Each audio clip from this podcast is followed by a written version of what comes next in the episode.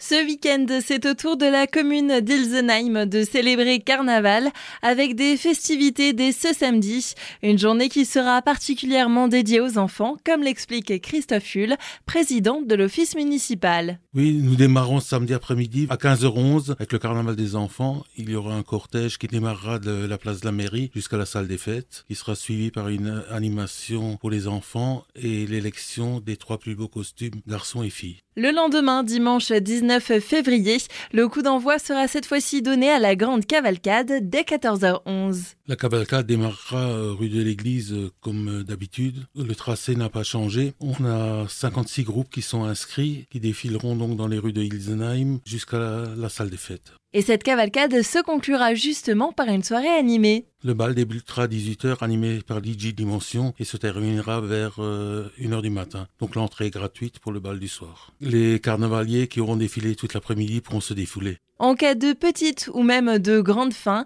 de la restauration sera aussi bien sûr proposée sur place. Pizza, tarte flambée, knack de carnaval et bretzel.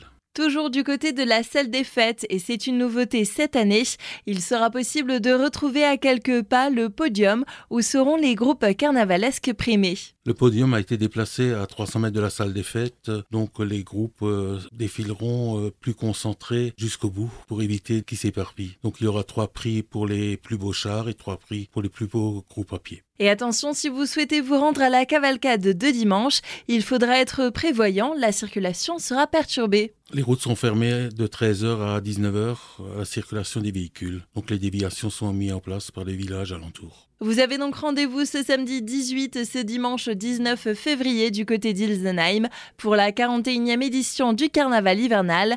Cette dernière intervient après une année particulière. L'année dernière, comme en 2021, nous n'avions pas pu faire de carnaval euh, hivernal, donc nous avions fait une cavalcade estivale au mois de mai qui fut un succès avec euh, une trentaine de chars et le public était également au rendez-vous.